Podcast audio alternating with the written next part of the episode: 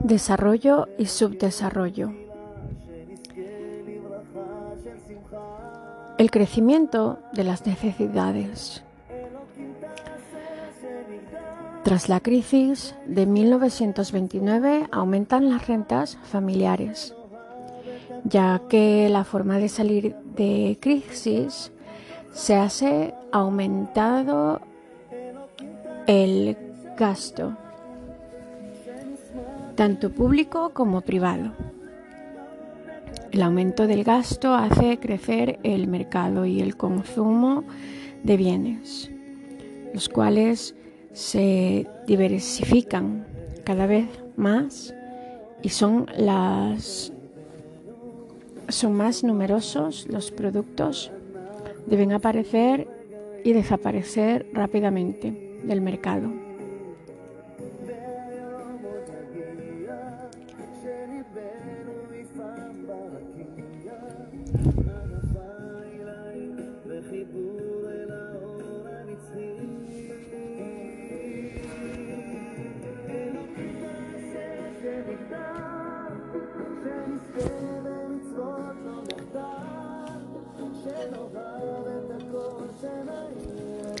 Y ser perecederos.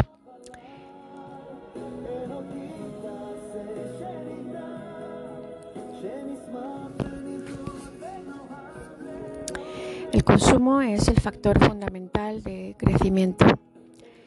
También se desarrollan de modo espectacular las actividades de servicios. Es la forma que tiene el sistema capitalista para repartir las rentas y para que la mayoría, la, la población, no se dedique a la producción de artículos. El transporte individual, la información, la comunicación y el ocio consumista son las señas de identidad de esta etapa.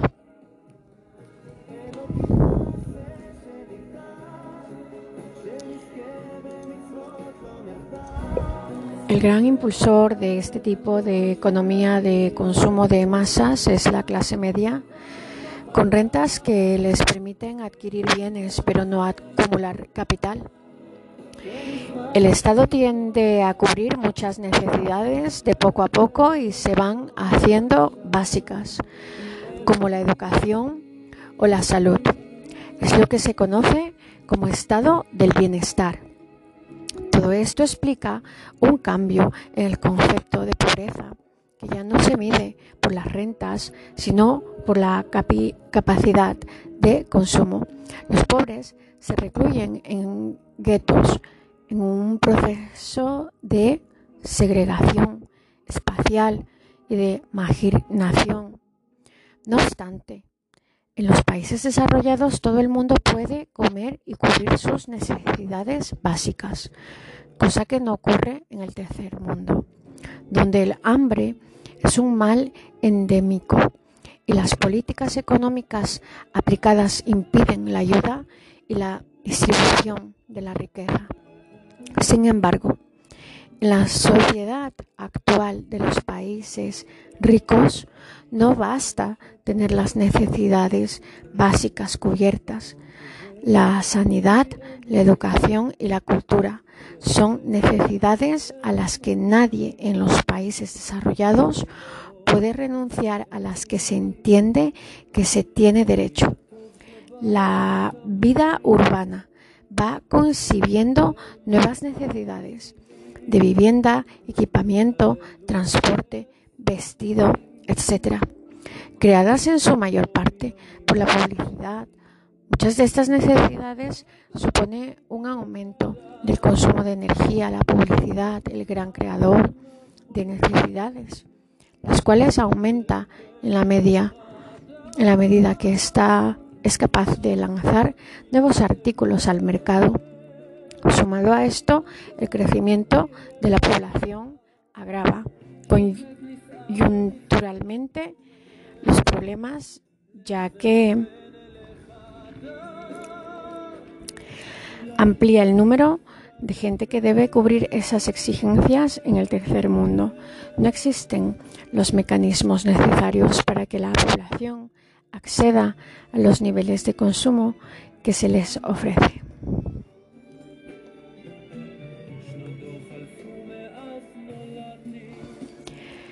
El crecimiento demográfico. Con la revolución industrial y el crecimiento de la productividad aumenta también la población en el proceso de transmisión demográfica. Las tasas más altas se alcanzan cuando desciende la mortalidad y se mantiene natalidad, alcanzando al máximo poco antes de que comience a descender la natalidad. A diferencia de lo que pasa en los países desarrollados, que la transición demográfica dura entre 120 y 90 años y su crecimiento anual máximo nunca supera el 2% en los subdesarrollados. La transición demográfica se supone que debe ser mucho más corta y los crecimientos anuales máximos superan el 2%. Esto explica un exceso de población en el momento crítico del desarrollo económico y que además no tiene alternativas como las tuvo Europa con la inmigración y los países nuevos y las colonias.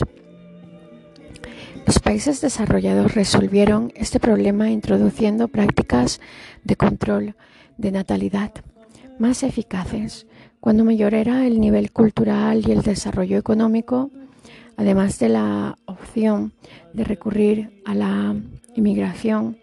No obstante, siempre estuvo presente el desempleo y el subempleo, ya que el sector productivo siempre oferta menos empleos de los que se demandan.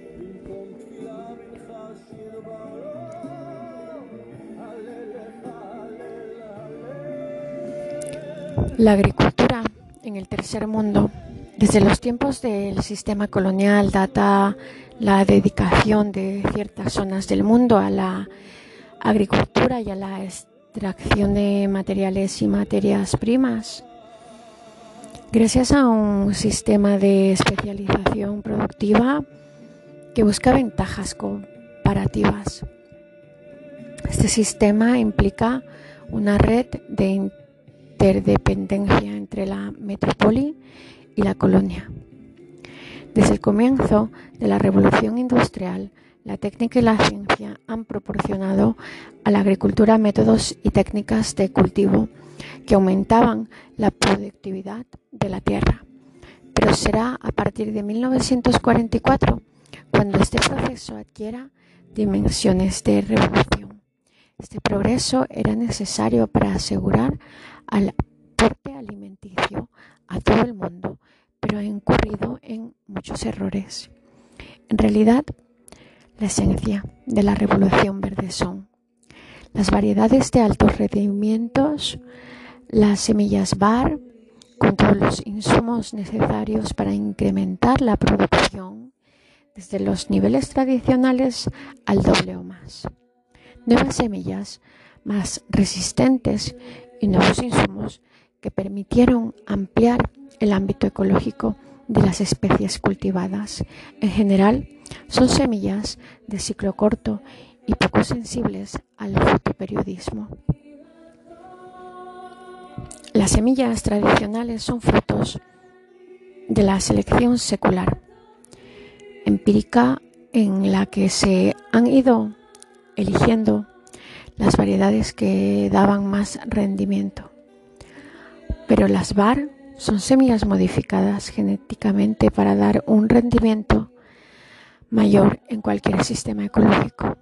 Sin embargo, para que den ese máximo rendimiento, necesitan unos determinados insumos, abonos especiales, químicos, agua, pesticidas.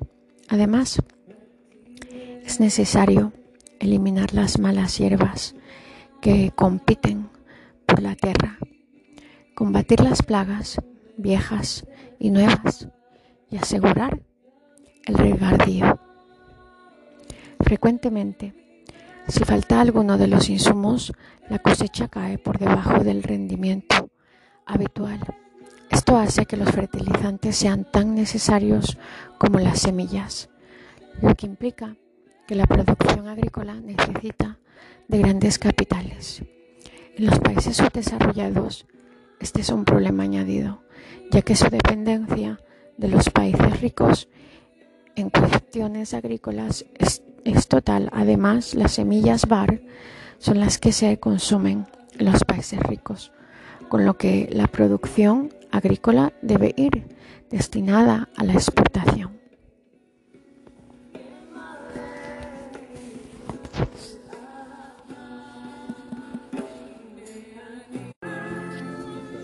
Desarrollo y subdesarrollo. Trillado de arroz en Guinea-Bissau.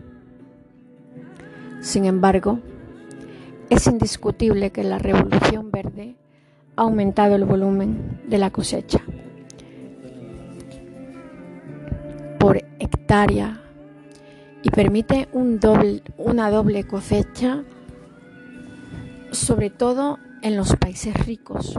Al mismo tiempo, ha generado una importante industria en torno a la creación de semillas e insumos y su distribución. Por otro lado, la mecanización del campo reduce el empleo de la fuerza de trabajo. Cada vez es más importante la investigación en ingeniería genética de las especies alimenticias, pero también en los recursos más productivos autóctonos o la agricultura biológica que pretende utilizar el menor número de insumos posibles aprovechando la capacidad de la naturaleza para producir.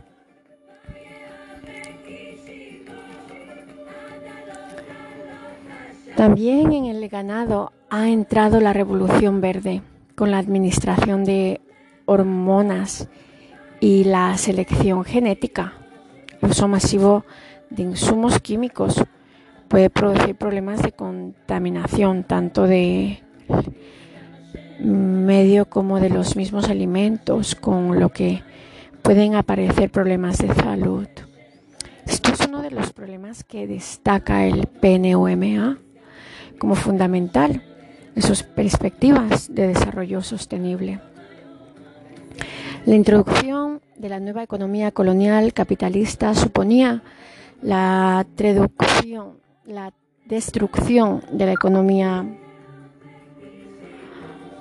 tradicional de subsistencia y de los modos de producción de las civilizaciones indígenas.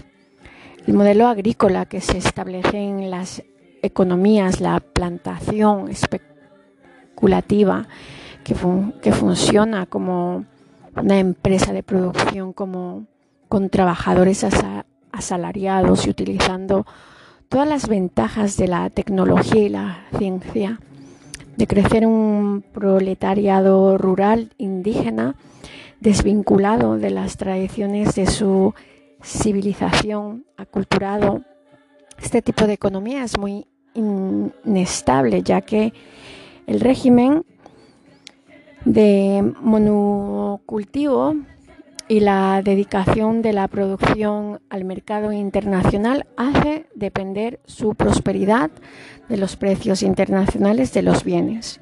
La producción de las plantaciones está dedicada al comercio internacional y no al consumo interno. Y además sus productos son los que corresponden a la dieta de los países desarrollados, que no coinciden con, los, con las costumbres alimenticias tradicionales de los países productores. No obstante, la Revolución Verde permitió a los países desarrollados tras la descolonización producir todo el alimento que era necesario para las demandas alimenticias de su población. Esto supuso una caída de los precios internacionales y una descapitalización en los países con economía de plantación. La descapitalización de los plantaciones significó la imposibilidad de introducir mejoras en insumos que permitieran aumentar la productividad. En estos países se da una dualidad en el régimen de tenencias de tierras. Por un lado está la gran propiedad y el latifundio dedicado al monocultivo de plantación y desvinculado de la agricultura tradicional, aunque cada vez más está en manos sin embargo, no son ellos los que ponen los productos en el mercado y por otro lado está la pequeña propiedad en la agricultura tradicional de subsistencia, donde predomina el minifundido y las tierras comunales, de las que frecuentemente se ven privadas por las plantaciones. Las técnicas de producción de la agricultura de plantación explican un esquilmo progresivo de los recursos, ya que se cultiva una tierra hasta que se agota, luego se abandona y se rotura tierra nueva.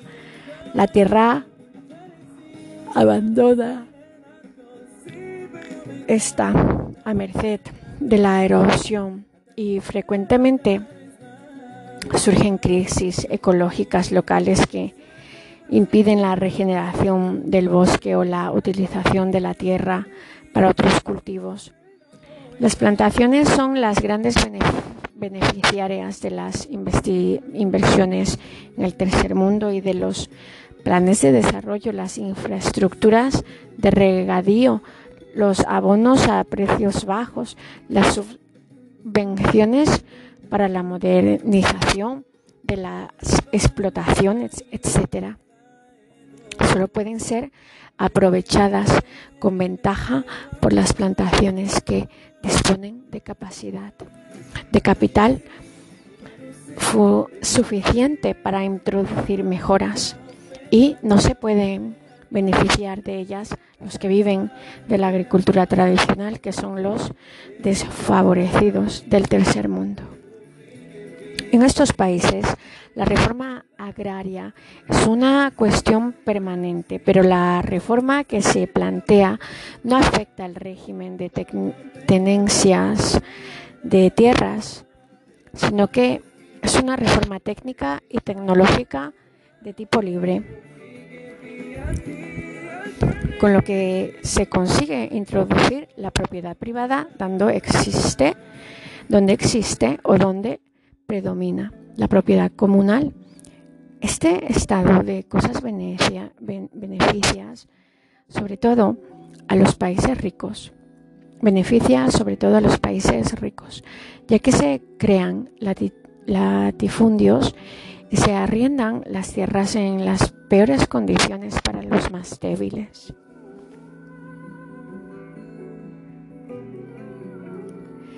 Desarrollo y subdesarrollo. La ciudad y el, sector terciario. Cuando un país se industrializa, sus ciudades crecen espectacularmente y con ellas el terciario y de servicios que es indispensable para poder vivir en una ciudad. El éxodo rural aparece con la industrialización para concentrar en, en un punto mano de obra y trabajo por un lado, población y mercado por otro la desvinculación entre la tierra y la población. Crea un proletariado industrial que solo tiene para sobrevivir su fuerza de trabajo. Sin embargo, una vez determinado el éxodo rural, la ciudad se sigue desarrollando por crecimiento vegetativo endógeno debido a la transición demográfica. No todo el proletariado tiene la oportunidad de trabajar, puesto que la oferta de puestos de trabajo siempre es menor que la demanda, creando así desempleo, subdesempleo y economía.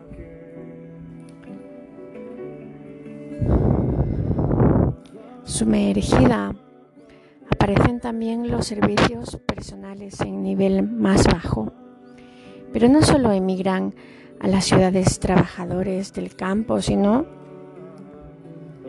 también los de retenientes que no tienen que vivir en el campo para mantener sus tierras en producción. Además, emigran los pequeños propietarios que malviven sus tierras. Con este proceso se descapitaliza el campo en favor de la industria y los servicios, los capitales liberados son absorbidos por los servicios financieros y la búsqueda de operaciones especulativas. En la ciudad, los símbolos de la modernidad son los rascacielos del centro comercial y las viviendas en altura para las clases medias, así como las chabolas marginales en las orillas de las ciudades para los pobres recién llegados, muy visibles en los países subdesarrollados.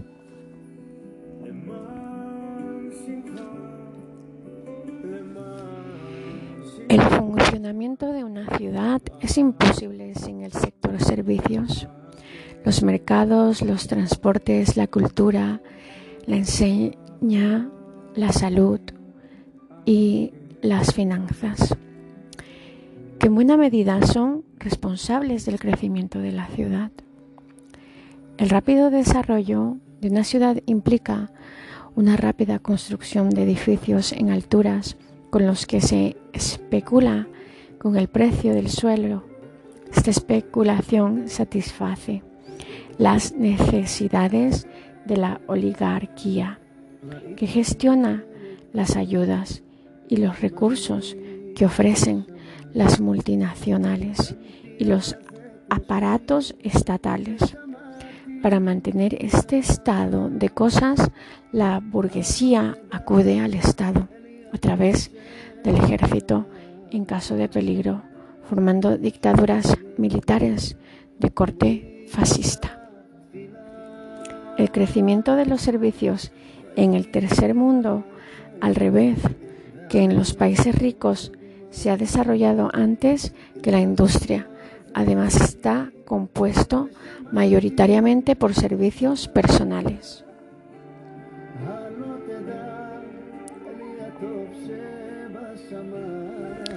Desarrollo y subdesarrollo. La industrialización del tercer mundo. La industrialización del tercer mundo es un hecho reciente que se debe a la política de desconcentración productiva de las multinacionales y que buscan en los países pobres mejores condiciones de contratación de la mano de obra, incluso llegan a emplear fuerza de trabajo infantil en condiciones de semiesclavitud y otras ventajas fiscales.